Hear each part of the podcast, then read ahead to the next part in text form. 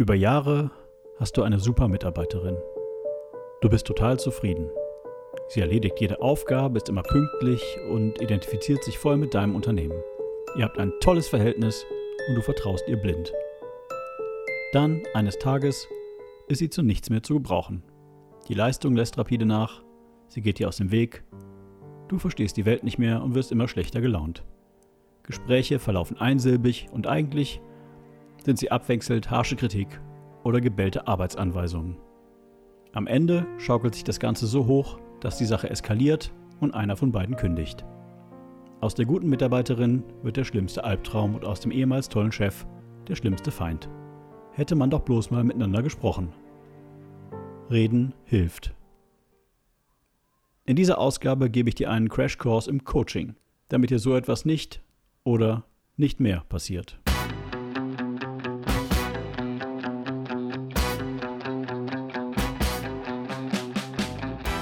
Herzlich willkommen bei Der gefährlichste Mann der Welt, dem Business Coaching Podcast mit Wolfgang Kierdorf. Hast du dich auch schon mal gefragt, wie zur Hölle machen das die anderen? Denkst du auch manchmal, wie geht das? Was ist der Trick? Hier erfährst du es. Denn das Denken, das dich hierhin gebracht hat, ist nicht das Denken, das dich an dein nächstes Ziel bringt. Fertig für den Impuls? Hier ist dein Gastgeber, der schwarze Schwan, Wolfgang Kierdorf. Herzlich willkommen zur zwölften Ausgabe von Der gefährlichste Mann der Welt. Mein Name ist Wolfgang Kierdorf und ich bin Business Coach.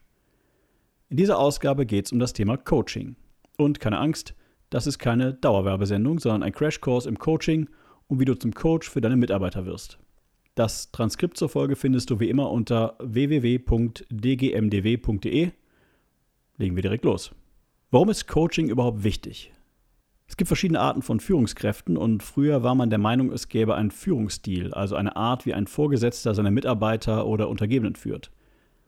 Es gab zum Beispiel einen autoritären Führungsstil, bei dem der Vorgesetzte immer streng zu sein hatte und in der Regel wurden diese Führungsstile von den Firmen, in denen man als Führungskraft arbeitete, vorgegeben. Es ging um klare Hierarchien und das Einhalten von Befehlsketten. Auf den einzelnen Mitarbeiter wurde dabei gar nicht oder kaum eingegangen. Irgendwann stellte man in der Forschung fest, und das Ganze begann eigentlich als Experiment in Familien, Kindergärten und Schulen, dass Menschen, in dem Fall Kinder, besser auf positive als auf negative Reize ansprechen und ihr Verhalten ändern.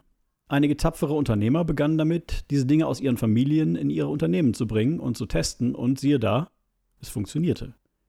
Das war die eine Hälfte der Geschichte. Die zweite Hälfte der Geschichte war, dass man merkte, dass nicht jeder Mensch auf die gleiche Art und Weise geführt werden sollte. Es gibt Menschen, denen muss man jede Aufgabe haarklein zerlegen und vorkauen. Das nennt man Micromanagement. Und es gibt Menschen, denen reicht es, wenn man ihnen erklärt, was man als Ergebnis erwartet. Und das ist dann am Ende auch das, was man bekommt. Man muss sich zwischendurch eigentlich um nichts kümmern, beziehungsweise der Mitarbeiter meldet sich, wenn er an seine Grenzen stößt oder Fragen hat. Dann gab die Psychologie noch ihren Senf dazu und fand heraus, dass es im Kern drei soziale Basismotive gibt. Das Anschlussmotiv, also das Bestreben, positive Beziehungen zu anderen aufzunehmen, aufrechtzuerhalten oder gestörte Beziehungen wiederherzustellen. Das Machtmotiv, also das Bestreben, auf andere Einfluss zu nehmen und sich dadurch stark und bedeutsam zu fühlen. Und das Leistungsmotiv, also das Bestreben, eine Sache besonders gut zu machen, etwas Anspruchsvolles zu schaffen und stolz auf das Geschaffte und die eigene Kompetenz zu sein. Jeder Mitarbeiter hat also ein oder mehrere Basismotive. Diese zu erkennen, ist bereits eine wertvolle Information für einen Anführer. Denn in der Folge weiß man, was den Mitarbeiter im Kern, außer Geld natürlich, motiviert. Nimmt man das alles zusammen, so erhält man ein ziemlich komplexes Bild davon, wie Führung für einen individuellen Mitarbeiter funktioniert. Wirft man dann noch die Umwelteinflüsse, Familie, Freunde, Kollegen, Weltgeschehen usw. So mit in den Topf, dann brauchen wir als Unternehmer und Führungskräfte einen besseren Weg als den Stock, unsere Mitarbeiter einzuschätzen und zu führen. Durch ein Coaching treten wir mit unserem Gegenüber, in diesem Fall dem Mitarbeiter, in direkten 1 zu 1 Kontakt. Es entsteht eine Atmosphäre von Vertrauen und von Wertschätzung. Wann hattest du das letzte Mal ein 1 zu 1 Gespräch mit deinen Mitarbeitern oder hast dich wirklich ehrlich für sie interessiert? Du erfährst mehr über deinen Mitarbeiter und bist in der Lage, ihn so zu führen, wie er oder sie es braucht. Die Art der Führung, die du in der Folge entwickelst, nennt sich situatives Führen. Es hat also nicht mehr der Vorgesetzte einen Führungsstil, sondern der Führungsstil passt sich dem jeweiligen Mitarbeiter an und führt so zu zufriedeneren und leistungsfähigeren Mitarbeitern. Als ich noch meine Softwarefirma hatte, war meine erste Aufgabe am Morgen, quasi die erste Stunde, immer ein Rundgang durch die Belegschaft. Ich habe versucht, mit jedem kurz ins Gespräch zu kommen, einzuschätzen, wie die Stimmung war und gegebenenfalls darauf einzugehen. Aus dieser Routine ist irgendwann mein Interesse für Coaching entstanden, weil ich merkte, dass meine Mitarbeiter mich viel positiver sahen als ihre vorherigen Chefs. Jetzt fragst du dich vielleicht, was ist denn Coaching? Im Coaching geht es darum, ein Problem oder eine Herausforderung aufzugreifen, die der Coachee, also der Gecoachte hat, und ihm durch eine Methode, in unserem Fall eine Fragetechnik, dabei zu helfen, dieses Problem oder diese Herausforderung selbst zu lösen, um dann daran zu wachsen. Das Tolle an der Methode, die ich dir gleich präsentiere, ist, sie besteht aus nur sieben Fragen. Bevor ich dir diese sieben Fragen verrate und dir an einem kleinen Beispiel präsentiere, müssen wir aber noch ein paar wichtige Rahmenbedingungen klären. Erstens, das Coaching sollte immer eins zu eins in einem sicheren Raum stattfinden. Das bedeutet, niemand kann zuhören. Zweitens, für das Coaching solltest du ausreichend Zeit einplanen. Wenn der Mitarbeiter sich gehetzt fühlt oder noch eine super dringende Aufgabe zu erledigen hat, dann wird das nichts. Drittens, der Mitarbeiter muss bereit sein für das Coaching. Im Coaching sagen wir immer, kein Coaching ohne Auftrag. Man kann einen Menschen nicht in ein Coaching zwingen, denn ein Coaching setzt die freiwillige und aktive Mitarbeit voraus. Viertens, Klappe halten. Das ist vielleicht der schwierigste Teil. Selbst wenn man die Lösung für das Problem bereits kennt, lässt man den Mitarbeiter selbst darauf kommen. Das führt beim Mitarbeiter zum Gefühl, in Kontrolle zu sein und nicht nur ein Werkzeug, das Dinge abarbeitet und nicht nachdenken soll. In der Folge wird der Mitarbeiter in Zukunft selbst die gleiche Strategie anwenden, um in einem anderen Fall zu einer Lösung zu kommen. Das heißt Win-Win. Fünftens. Aufmerksam zuhören. Im Coaching achten wir auf Worte wie müssen, sollte und könnte, neben ganz vielen anderen Begriffen. In unseren Fragen gehen wir auf diese Worte aktiv ein. Müssen deutet darauf hin, dass eine Aufgabe lästig ist und man sie nicht machen möchte. Sollte deutet darauf hin, dass man möchte, aber durch etwas daran gehindert wird, könnte deutet darauf hin, dass man andere, vielleicht wichtigere Dinge hat oder dass einem Ressourcen fehlen, um die Aufgabe zu erledigen. Also aufmerksam zuhören. Wenn du einen Vorschlag machen möchtest, dann verwende nie das Wort musst oder müssen, sondern stattdessen könntest, wenn es sich um eine Option handelt, oder solltest, wenn du einen konkreten Vorschlag machen möchtest. Das alles klingt vielleicht im ersten Moment kompliziert, aber nach ein paar Coachings fühlt sich das Ganze vollkommen natürlich an und wie so oft im Leben macht auch hier Übung den Meister. Kommen wir jetzt zum eigentlichen Coaching und das spielen wir am besten an einem kleinen, deutlich verkürzten Beispiel durch, indem ich dir auch die sieben Coaching-Fragen verrate. In unserem Beispiel geht es um eine bisher ausgezeichnete Mitarbeiterin, die seit mehreren Wochen keine gute Leistung mehr abliefert. Sie ist unkonzentriert und ständig abgelenkt. Nach einem kurzen Smalltalk startest du mit der ersten Frage, der Kickstarter-Frage. Und die Frage lautet, was beschäftigt dich gerade? Diese erste Frage eröffnet das Gespräch. Sie eröffnet es im wahrsten Sinne, denn sie lässt Raum für jedes Thema und auf jeder Ebene. Der Coach sagt, was beschäftigt dich gerade? Und die Mitarbeiterin sagt, ich habe so viel zu tun und ich komme nicht nach, ich habe echt einen Durchhänger. Hm. Es folgt die zweite Frage. Das ist die UWN und was noch Frage. Die interessantesten Antworten bekommst du immer, wenn du dich nicht mit der ersten Antwort zufrieden gibst. Und die und was noch Frage bohrt nach. Der wichtigste Trick an dieser Stelle, nach der Frage schweigen. Gute Coaches halten minutenlanges Schweigen aus. Schweigen produziert oft mehr Informationen als Fragen. Der Coach sagt, und was noch? Die Mitarbeiterin sagt nichts. Der Coach schweigt. Die Mitarbeiterin sagt irgendwann, ich weiß nicht, ob das hier hingehört. Der Coach schweigt immer noch. Nach einiger Zeit sagt die Mitarbeiterin, meine Tochter ist in der Kita und da hat man eine Lernschwäche festgestellt. Eigentlich sollte sie ja ab Sommer auf die Grundschule gehen. Das geht jetzt aber nicht, weil da erstmal Tests gemacht werden sollen und so weiter und so weiter. Bam. Jetzt kennst du das Problem aus der Vogelperspektive. Mit der dritten Frage holen wir uns das Ganze etwas näher ran. Die dritte Frage ist die Fokusfrage. Und die lautet, was ist hier die wirkliche Herausforderung für dich? Die Fokusfrage sorgt dafür, dass wir das konkrete Problem eingrenzen. Wir raten nicht selbst, was das Problem sein könnte, denn das ist wie Lotto spielen, sondern wir fragen einfach. Der Coach fragt also, was ist hier die wirkliche Herausforderung für dich? Die Mitarbeiterin antwortet mit alles. Der Coach schweigt. Irgendwann sagt die Mitarbeiterin, vielleicht kann sie dann nicht in die Ganztagsbetreuung und ich weiß dann nicht, wie ich das hier mit der Arbeit machen soll. Aha. Frage 3 hat dir jetzt den Kontext für das weitere Coaching gegeben. Mit Frage 4 fragst du jetzt einfach nach der optimalen Lösung für das Problem. Frage 4 ist die Fundamentalfrage.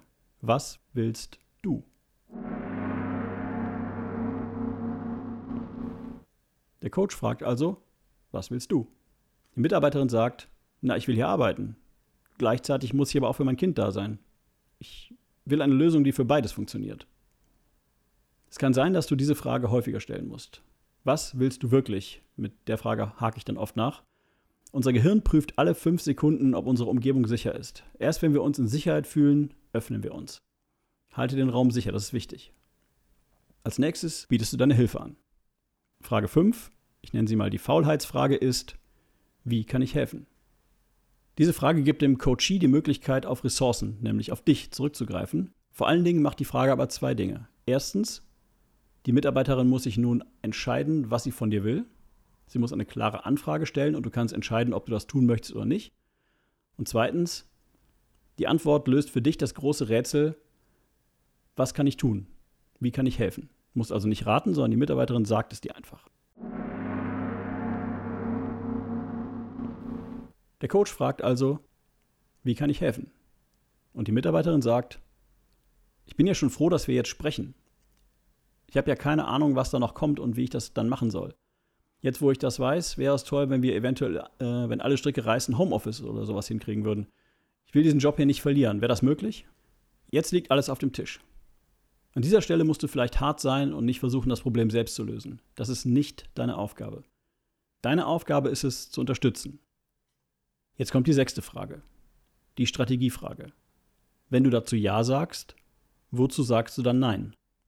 Ein Ja ist nichts ohne das Nein, das ihm die Grenzen und die Form gibt. In den früheren Folgen habe ich immer von Footprint gesprochen. Das Gegengewicht zu jeder Entscheidung ist das, worauf man dafür verzichtet. Manchmal sind das Kleinigkeiten und manchmal richtig fette Brocken. Der Coach fragt also, wenn du dazu Ja sagst, wozu sagst du dann Nein? Und die Mitarbeiterin antwortet, wenn ich Ja zu dem Job sage, dann verbringe ich auf jeden Fall weniger Zeit mit meiner Tochter. Das muss dann meine Mutter übernehmen. Es geht aber nicht anders. Ich bin alleinerziehend und ich muss Geld zum Leben verdienen. Was uns zur letzten Frage bringt, die Lernfrage. Was war das Nützlichste für dich? Diese Frage macht das Ganze persönlich. Sie sorgt dafür, dass die Mitarbeiterin das Ganze als Lernerfahrung sieht und nicht als Verhör. Und die Frage gibt dir Feedback und erinnert die Mitarbeiterin daran, dass du ansprechbar bist und dass ein Gespräch mit dir nützlich sein kann. Der Coach fragt also, was war das Nützlichste für dich? Die Mitarbeiterin sagt, dass ich endlich mit jemandem darüber sprechen konnte. Das Ganze lastet schon seit Wochen schwer auf mir. Wenn ich weiß, dass du mir helfen wirst, dann kriegen wir das hin. Und Happy End.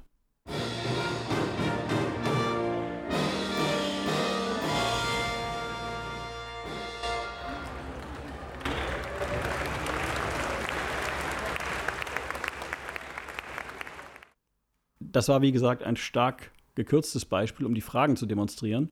Hier nochmal die sieben Fragen Überblick. Frage Nummer eins, die Kickstarter-Frage, was beschäftigt dich gerade? Frage Nummer zwei, die UWN und was noch Frage. Frage Nummer drei, die Fokusfrage, was ist hier die wirkliche Herausforderung für dich? Frage Nummer vier, die Fundamentalfrage, was willst du? Frage Nummer fünf, die Faulheitsfrage, wie kann ich dir helfen? Frage Nummer sechs, die Strategiefrage, wenn du dazu Ja sagst, wozu sagst du dann Nein? Und Frage Nummer 7, die Lernfrage. Was war das Nützlichste für dich? Probier das heute Gehörte am besten einfach einmal mit einem Mitarbeiter aus. Du kannst nichts falsch oder kaputt machen, denn jedes positive 1 zu 1 Gespräch, egal ob Coaching oder nicht, ist eine Form der Wertschätzung. Das war's für heute. Ich hoffe, du nimmst für dich etwas zum Thema Coaching mit und du bist auch nächste Woche wieder mit dabei. Wenn du mehr über das Thema Coaching erfahren möchtest oder selbst gerne einen Coach hättest, dann findest du unter www.theblackswan.de weitere Informationen. Wir bieten nicht nur Coaching für Geschäftsführer und Inhaber an, sondern auch Coaching-Pakete für Mitarbeiter. Außerdem bieten wir auch komplette, ultrakompakte Coaching-Ausbildung für Inhaber, Geschäftsführer und Personaler an. Alles zu finden auf unserer Website. Das war die zwölfte Folge von Der gefährlichste Mann der Welt, gefährlich durch Coaching. Zum Schluss noch ein letzter Impuls. Wenn ein Mitarbeiter wieder einmal etwas nicht getan hat, dann frag ihn nicht, warum hast du das nicht getan? Denn das impliziert ein Motiv und eine Absicht, sondern frag ihn, was fehlt dir, um das tun zu können? Du wirst überrascht sein, wie sich der Mitarbeiter und dein Bild von ihm verändern wird. Wenn du Fragen hast, stell sie gerne in den Kommentaren. Ansonsten abonnieren, gefährlich werden und keinen Impuls mehr verpassen. Wenn du in Köln oder Umgebung unterwegs bist, dann schau dir unbedingt unter events.theblackswan.de unseren aktuellen Vortrags- und Workshopkalender an. Auf das ganze Jahr verteilt haben wir fast 50 kostenlose Vorträge und Workshops im Angebot. Mein Name ist Wolfgang Kierdorf und ich bin Business Coach und das war's denn jetzt aber wirklich und tschüss.